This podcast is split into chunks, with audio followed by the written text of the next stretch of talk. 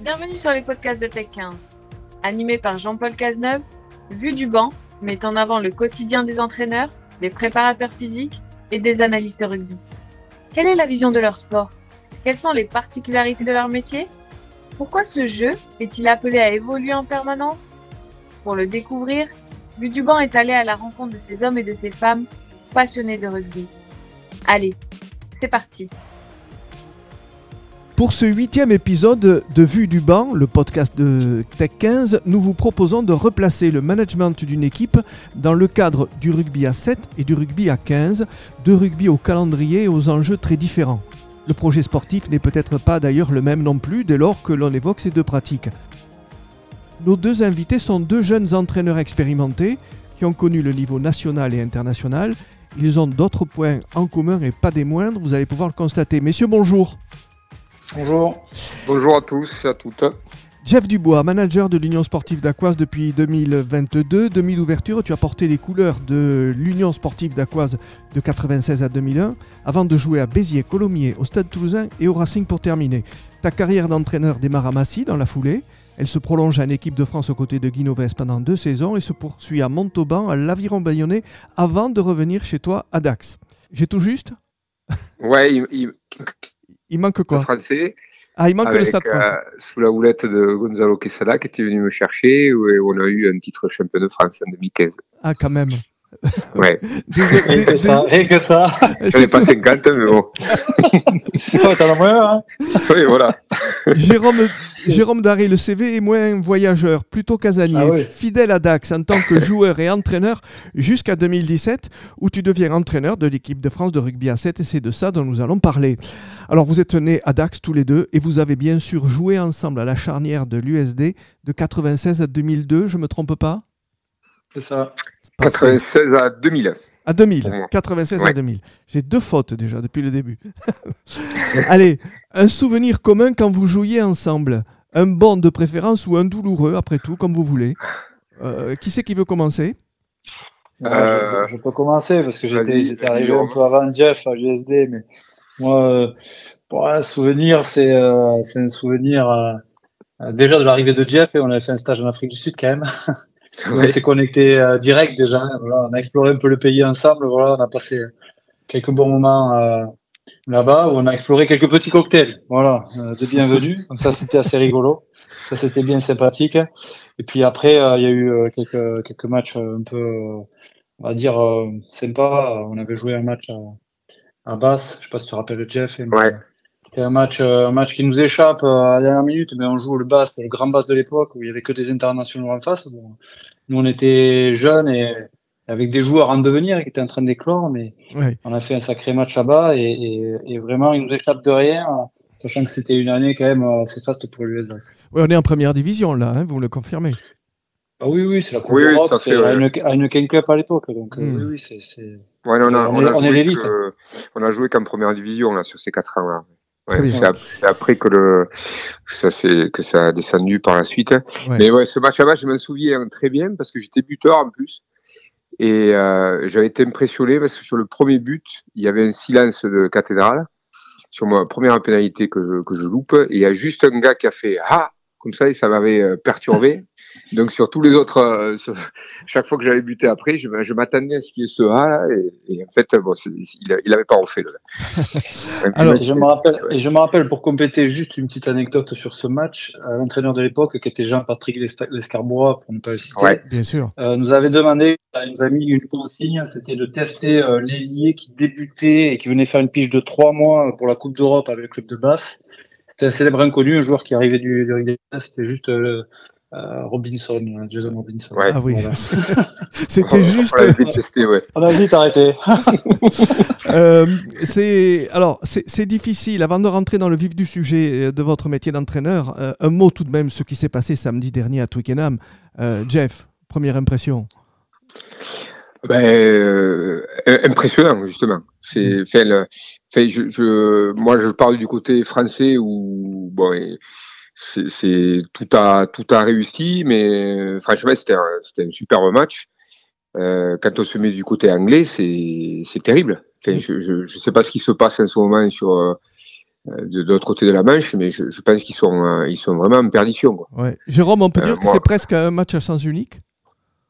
Oui, mais complètement. Après, euh, l'équipe de France a, marqué les esprits sur ce match, bien entendu, et il était important euh, qu'elle garde en consistance tout le match. C'est ce qu'elle a réussi à faire. C'est ça qui est impressionnant.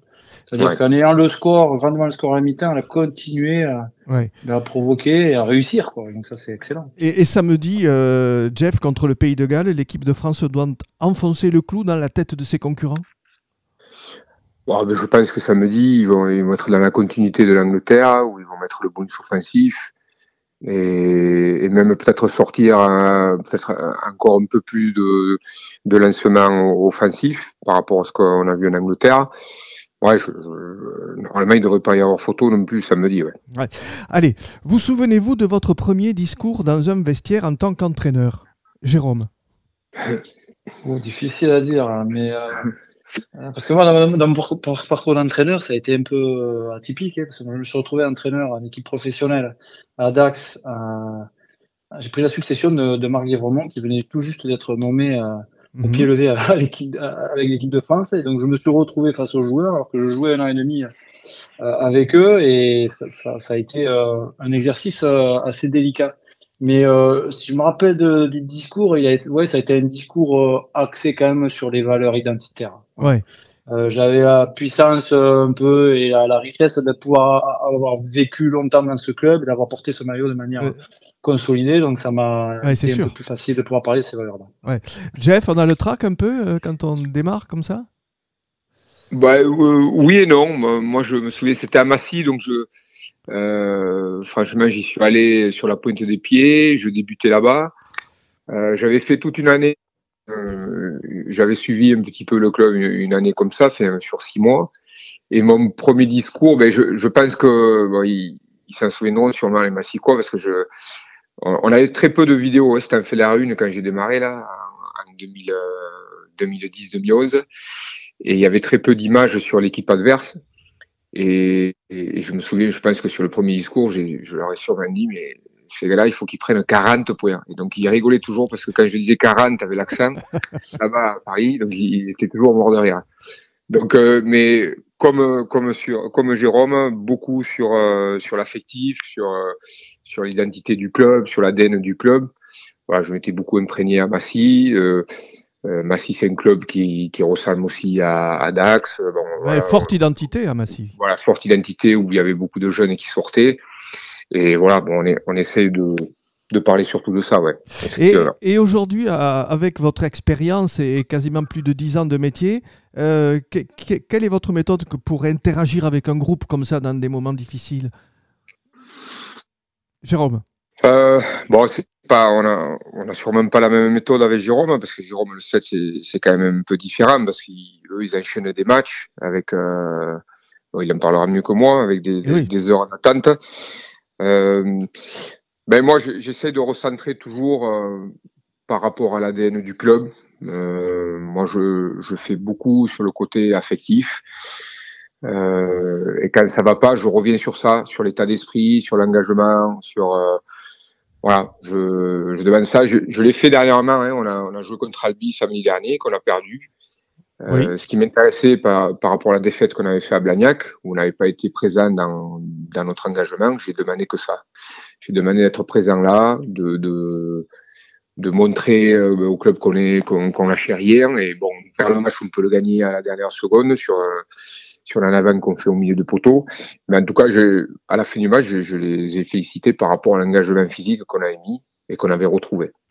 Alors, euh, euh, pour, pour toi, Jeff, c'est que c'est, je ne veux pas dire que c'est plus facile, mais en fait, les, les week-ends se succèdent les uns à la suite des autres, donc on, on peut-être un discours sur le...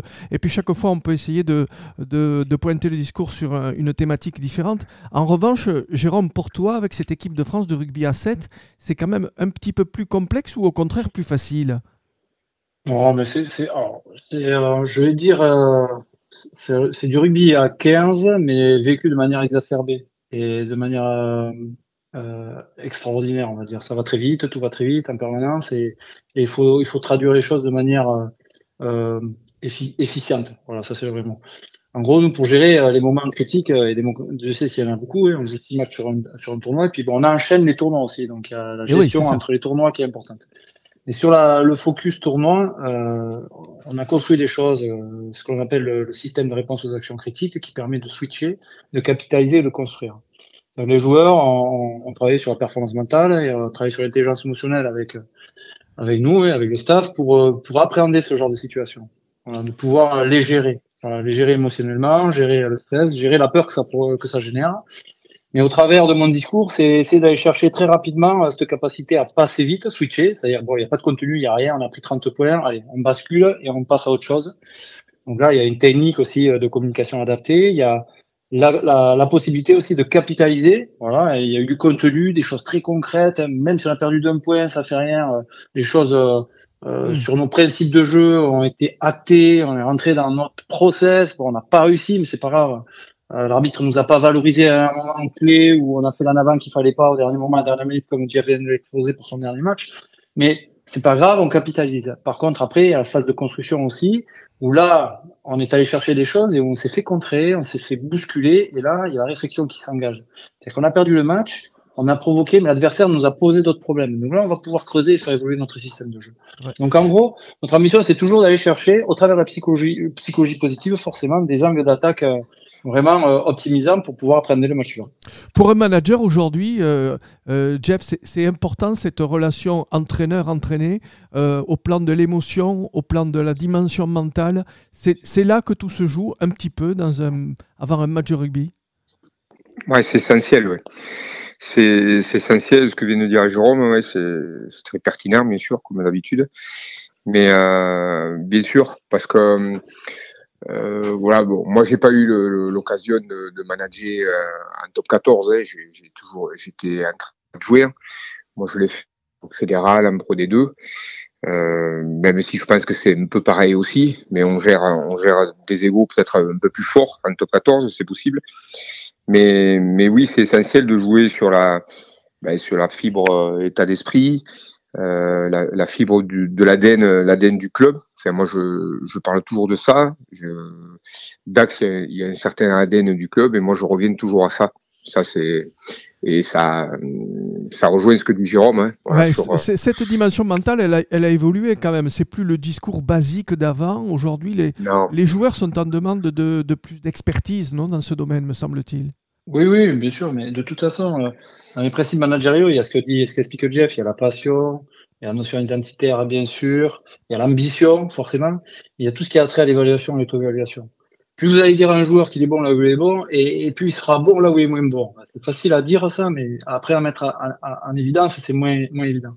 Aujourd'hui, on travaille énormément avec les data, avec plein de ressources euh, extérieures qui nous permettent aussi de consolider l'état d'esprit, la performance collective, mais aussi la performance individuelle du joueur. Et le joueur doit savoir pourquoi il est là à l'instant T. C'est-à-dire qu'il a des ressources fortes, des compétences fortes. Il faut le consolider là-dedans. Et naturellement, il ira optimiser ben, forcément euh, les, les, les, lacunes euh, qui, qui lui permettent peut-être pas de, de, de, de, passer un cap à certains moments ou de performer sur un match à un autre moment. Mm. Donc plus on va construire cette capacité d'évaluation et surtout d'auto-évaluation en responsabilisant et en autonomisant le joueur, plus on sera mm. à même de pouvoir faire grandir le collectif. Ouais, c'est peut-être plus facile de, de, de garder ce, cet état de motivation permanent quand on n'a que 7 joueurs euh, que quand on en a 15 peut-être, non? Bon, après, moi, j'en ai pas que 7, j'en ai 13. Oui, 13 bien et sûr. Sur, sur, un tournoi et sur une saison régulière, j'en ai à peu près une quarantaine. Une quarantaine. Je retrouve à peu près un effectif, euh, voilà, avec des gens qui sont aussi à cheval, avec des fonctionnements club et avec d'autres difficultés. Mais euh, quand on est en compétition, si vous avez un joueur qui flanche, il a toujours un rayonnement sur deux, trois joueurs. Donc à 7, si vous en avez un qui flanche ou deux, vous avez l'équipe qui est morte. Ah. Ouais, donc euh, c'est d'autres problématiques et d'autres difficultés. Ouais. Par ouais, exemple, le, nom, le nombre ne, ne le, le, le, nombre, ça, ça ne joue pas. C'est des, des, discours sont un peu pareils, que ce soit 7, 15. Euh, mais c'est vrai. Bon, ouais. euh, Après la défaite euh, face à, à, domicile, la première de la saison, face à Albi par exemple, dans les vestiaires, ouais. c'était comment l'ambiance, Jeff? Et, et, et, ton discours, c'était comment? Ben, je, Justement, je suis revenu sur le. En fait, moi, je j'essaye d'avoir une certaine logique euh, de la semaine déjà, par rapport à ce qu'on a préparé la semaine, par rapport à mon, à mon briefing d'avant-match.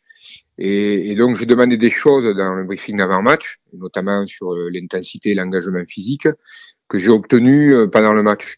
bon, le, résultat, il je leur avais dit que ce serait la finalité de, nos comportements. Donc, ça se joue pas à grand chose pour qu'on gagne le match. Albi l'a bien joué de leur, côté aussi. Donc, j'ai eu quand même un, discours positif parce ah. que parce qu'on reste premier quand même malgré tout. Donc, c'est c'est quand même, il faut rester positif par rapport à ça. C'est sûr qu'on serait avant dernier, donc ce serait j'aurais un discours différent. Mais là, je fais en fonction de la situation.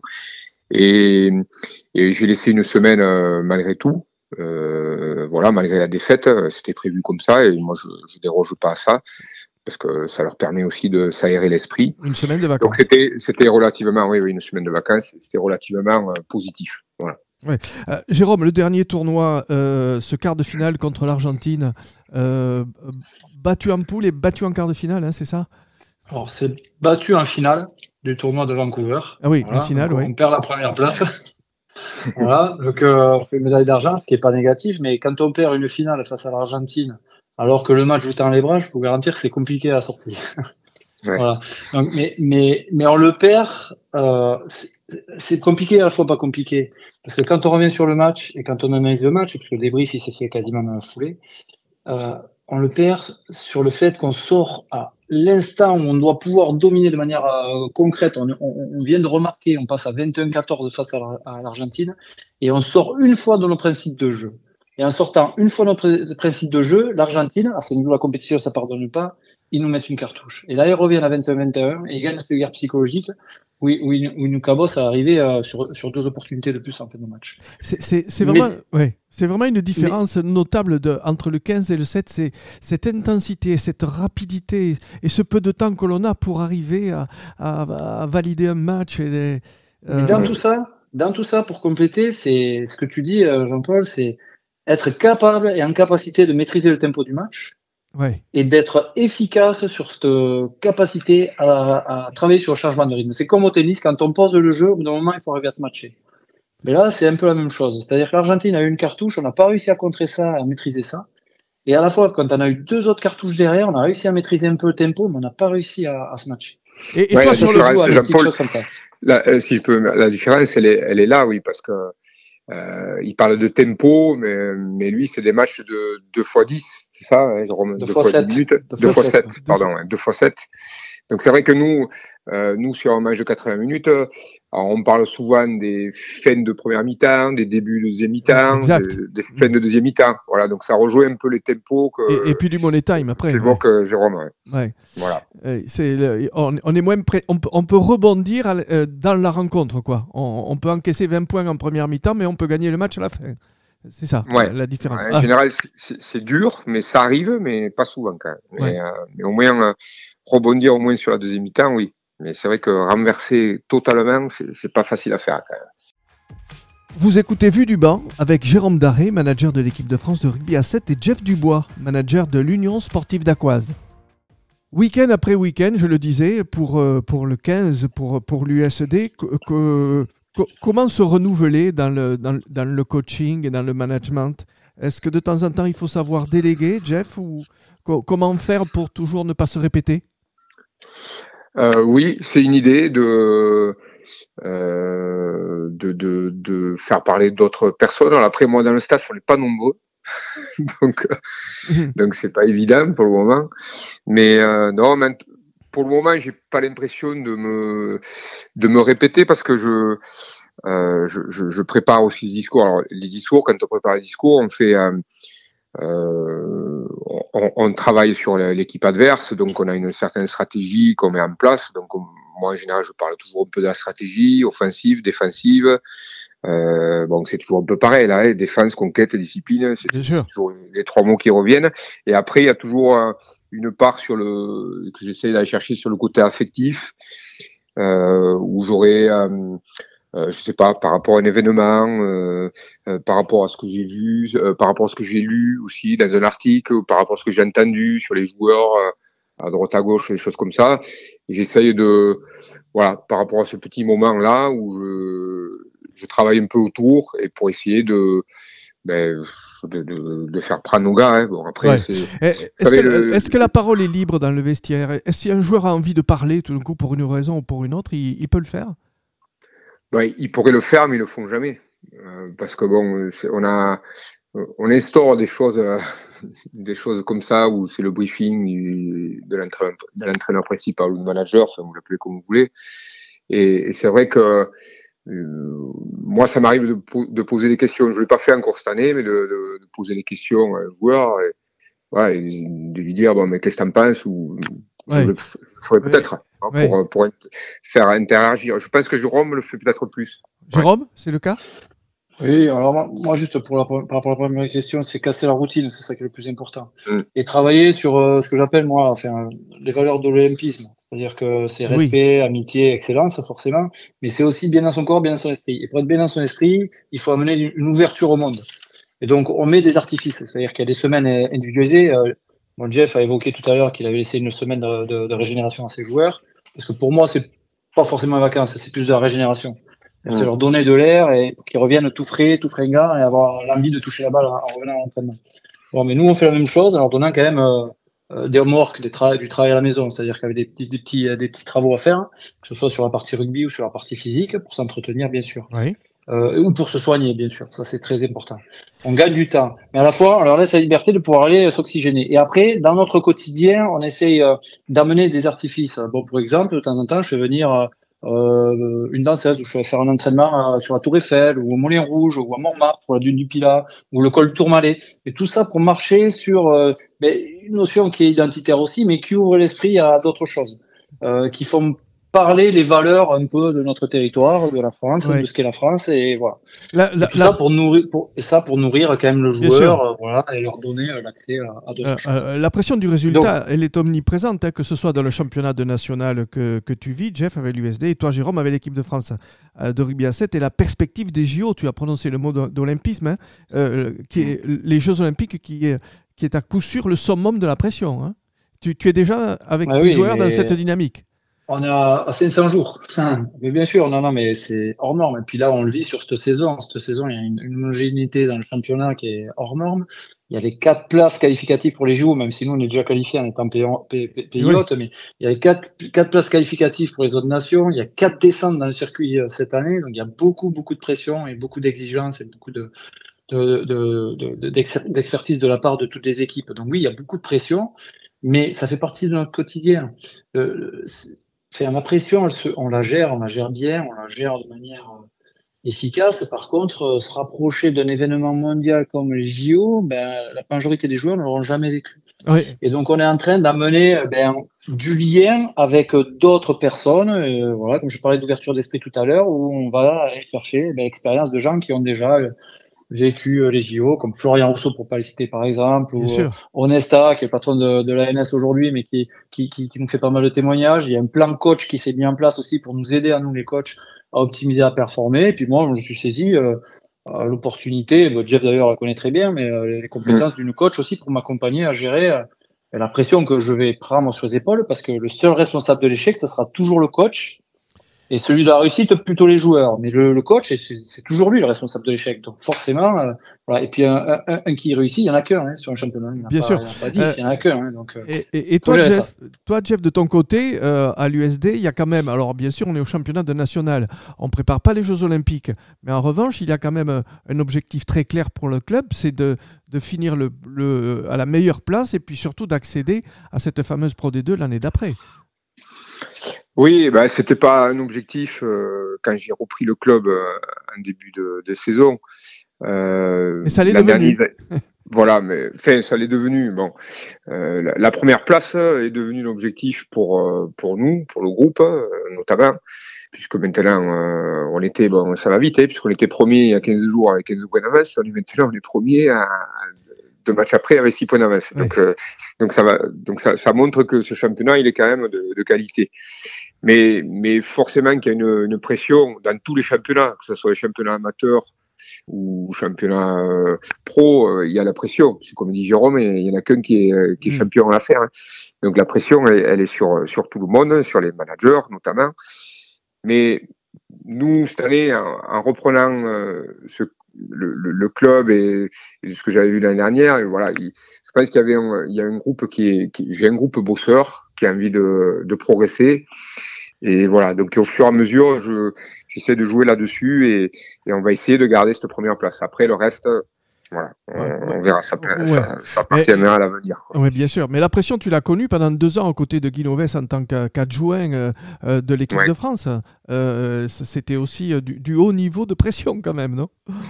Oui, ça c'était. Alors j'étais Bon. encore jeune entraîneur, hein, Ouais, mais c'est vrai que c'était c'était une pression différente parce qu'il y a la, la pression des médias. euh, l'équipe de France est quand même euh, très médiatisée. J'étais pas forcément prêt à ça. ouais. Euh, je peux je peux l'avouer maintenant, mais euh, sur, sur le plan sportif, euh, là j'étais prêt, mais, mais c'est vrai que cette pression, ça m'est arrivé plusieurs fois de. Euh, ben, ça m'est arrivé une, fois où je m'étais pris un peu la tête avec un, avec un journaliste Ah. et où j'avais perdu un peu mon sang-froid Ouais, et oui, puis ça, pas fallu ouais. parce qu'il me parlait d'un joueur qui n'était pas dans le groupe et qui avait fait un match euh, la veille, euh, euh, qui avait fait un, un très bon match avec, euh, avec son club ouais. je, je, je comprenais pas pourquoi il me parlait de ce jour-là et Ouais, pas mais- du, du match qu'on venait de faire et du groupe Mais que j'avais. Mais on se doute Voilà. un peu de, on se doute un peu de la pression qui, en- euh, qui, qui, a- qui envahissent ces, ces, mo- ces moments sportifs comme d'autres. hein. Euh, qu- quand on voit les, les larmes de Fabien Galtier à la fin du match contre euh, l'Angleterre à, à Twickenham, on, on se, on se doute aussi qu'à ce moment-là, l'émotion est immense. Quoi, hein. Ouais. ça, ça, ça- ça vous arrive parfois d'être au bord des larmes? Euh, moi personnellement, euh, j'ai plus ce sentiment de frustration qui apparaît que, que les larmes pour le moment. Mais j'espère gagner les, les Jeux Olympiques et avoir cette sensation-là. Ouais. Ouais, Mais les, les larmes, elles arrivent avec la victoire, je crois. Ouais, plutôt. Parce que euh, franchement, quand vous êtes dans le travail, bon, et Jeff l'évoque, mais, quand vous êtes dans le travail, la performance d'une équipe, c'est c'est le plus important, c'est comment transformer le groupe en équipe, et, et c'est tout tout, axé- tout est axé sur la relation, les interconnexions euh, entre les joueurs, entre les joueurs et le staff, et donc forcément c'est de, de, de, de la relation humaine. Et, et Jeff il dit pas, mais c- c- Mm. sa compétence à lui c'est celle-là. Il vous le dit un peu depuis le début, mais c'est le cœur du réacteur, c'est ça. On parle peu de jeu là. On parle de comment on fait exister les gens, comment les gens collaborent, comment les gens ont envie d'atteindre un objectif commun et comment tous doivent aller dans la même direction au même Ouais. moment. Cette Et fameuse, donc ça, c'est très dur. ouais, C'est extrêmement difficile. cette fameuse, euh, cette fameuse communauté de destin qu'il faut Voilà. arriver à créer à un moment au sein de l'équipe pour que tout le monde soit vraiment sur la même longueur d'onde. Parler de votre métier euh, à tous les deux, c'est forcément à un moment évoquer la formation, celle de vos débuts d'entraîneur. Or, il se trouve que le prochain Tech 15 Magazine, que vous allez bientôt recevoir, est entièrement consacré à la formation des entraîneurs, des préparateurs physiques et des analystes rugby, mais aussi des conseillers techniques de clubs et des directeurs de centres de formation. Comment avez-vous vécu, on en parle rapidement, hein, mais je voudrais savoir quand même, comment avez-vous vécu votre formation tout à fait au début? Jeff? Euh, ma, ma formation de, de joueur, D'entraîneur. D'entraîneur. d'entraîneur, à ma formation d'entraîneur. Euh, ben moi j'y suis allé, j'y suis allé euh, Sur le tas. vrai- ouais, j'y suis allé vraiment par hasard, pour être tout à fait honnête. Euh, j'étais pas, je m'étais pas destiné à, à partir là-dedans, à partir euh, dans le- l'entraînement. et, et ça m'a beaucoup plu. Euh, ce qui m'a plu, c'est ce que vient de dire Jérôme, hein, c'est euh, ben, travailler, euh, travailler avec les comportements, travailler avec les, les, les égos de chacun et essayer d'en tirer le, le meilleur. Voilà, et, et, et après, bien sûr, sur le plan sportif et sur le plan projet de jeu, voilà, j'avais certaines idées dans le jeu que je voulais mettre en lumière et qu'au fur et à mesure de, de mes expériences d'entraîneur, euh, j'ai évolué dans, dans ces principes de jeu-là. Ouais. Voilà. Euh, Est-ce que vous continuez à vous former tous les- J- Jérôme, euh, Ah oui, oui. Oui, oui. Alors, moi, je me forme. Moi, je suis accompagné par une coach. donc Forcément, je, je, je- me forme hein, euh, ouais. sur, euh, sur tout ce qui a trait euh, forcément à la, à la puissance personnelle, on va dire. Voilà, me concernant bien sûr, mais concernant aussi les gens avec qui je travaille. Donc là, il y, a- il y a quand même pas mal de choses. Et puis, euh, oui, euh, moi, je, je suis toujours en train euh, d'explorer, d'expertiser, d'aller à la rencontre euh, forcément euh, d'autres ressources et de, et de compétences. Donc, j'ai la chance de pouvoir m'entraîner à l'INSEP. On peut imaginer euh, les ressources qu'il y a là-bas. On a pas mal de réunions coach, euh, voilà, dans le plan coach aussi. euh, euh, multisport, donc euh, voilà, ça crée de la richesse. Et puis j'hésite pas. euh, Là récemment, on est allé faire un entraînement de boxe avec euh, Luis Mariano Gonzalez, qui est, qui est l'entraîneur de l'équipe de France de boxe, mais qui est un cubain et qui mêle la danse, la maîtrise du tempo avec la boxe. Donc ça crée quand même de la richesse et, ça, nous permet aussi de voir euh, comment on apprend, les choses. Mais tout le monde a les mêmes problèmes. Tout le monde a les mêmes contraintes dans des écosystèmes complètement différents. Donc c'est super passionnant. Mais, mais la, l'explosion des data et des, de la technologie en général, et même les découvertes scientifiques euh, par, rapport, euh, par rapport à cette pratique du rugby, elles sont, elles sont en permanence. Quoi. Je veux dire, c'est, ah, Nous sommes dans l'analyse de la tâche permanente. Et dans, comme dans toute entreprise ou n'importe quel écosystème, il faut aller chercher la bonne donnée au bon moment. C'est ça la plus grande difficulté. Donc aujourd'hui, c'est voilà, les gens qui travaillent autour euh, ben, de la performance doivent être managés, euh, conditionnés pour aller chercher la bonne donnée instantanée par rapport à la vision du manager, de l'équipe, euh, ce qu'elle propose, ce qu'elle est capable d'amener en termes d'évolution sur le terrain. Donc c'est comme je disais tout à l'heure, hein, c'est un cuisinier qui fait sa recette et qui met un peu de sel, un peu de poivre, qui rajoute quelques ingrédients pour faire ben, ben, le bon plat à l'arrivée et, euh, la subsistance et puis le plaisir absolu euh, de la victoire. Ouais, parfois, euh, Jeff, tu aimerais avoir un staff un petit peu plus complet pour pouvoir progresser plus vite? Ben, Oui, parce qu'en en fait, accumuler des compétences, c'est bien aussi, et puis ça permet d'apprendre aussi sur nous-mêmes, hein. comme disait Jérôme. Hein. Je, moi, je, oui, j'aimerais je, que que je puisse additionner quelques quelques personnes de plus dans, dans le staff, mais déjà pour avoir euh, d'autres compétences et, et qui puissent euh, qui puissent aussi me contredire ou pas me contredire, mais et, et me donner d'autres idées aussi parce que c'est important. Hein, donc c'est c'est riche, on apprend des, des autres aussi. Hein, euh, voilà, donc j'aime bien toujours discuter avec Jérôme par, par rapport au set parce que j'apprends plein de choses aussi euh, avec lui. Euh, on, me parlait de. Bon, Jérôme a pris un coach. Moi, j'ai passé une, un, diplôme de préparateur mental aussi pour euh, argumenter tout ça, pour agrémenter tout ça aussi, parce que je faisais des choses dans, dans, dans la préparation mentale, mais du coup, je, hmm. je peux mettre des mots maintenant euh, derrière ça. Voilà, donc c'est. Oui, c'est quand on a un staff un peu plus étoffé, c'est toujours mieux parce que parce qu'on associe un peu plus de compétences et on s'ouvre aussi un peu plus à, à d'autres. Quoi. Très bien. Merci à tous les deux. Jérôme Daré, entraîneur de l'équipe de France de rugby à 7, Jeff Dubois, euh, manager de l'USD euh, avec une première place au classement pour l'instant et, un objectif de, terminer le plus haut possible. Cette saison n'est pas terminée pour tous les deux. Vous avez encore de nombreux défis à relever, je suppose. Alors bon courage pour la suite à tous les deux et encore merci. Merci beaucoup à toutes et à tous d'avoir écouté notre podcast. Celui-ci vous a plu? N'hésitez pas à le partager et à vous abonner sur les réseaux sociaux de Tech15 pour ne louper aucun épisode. Vue du banc vous retrouve très vite avec de nouveaux invités.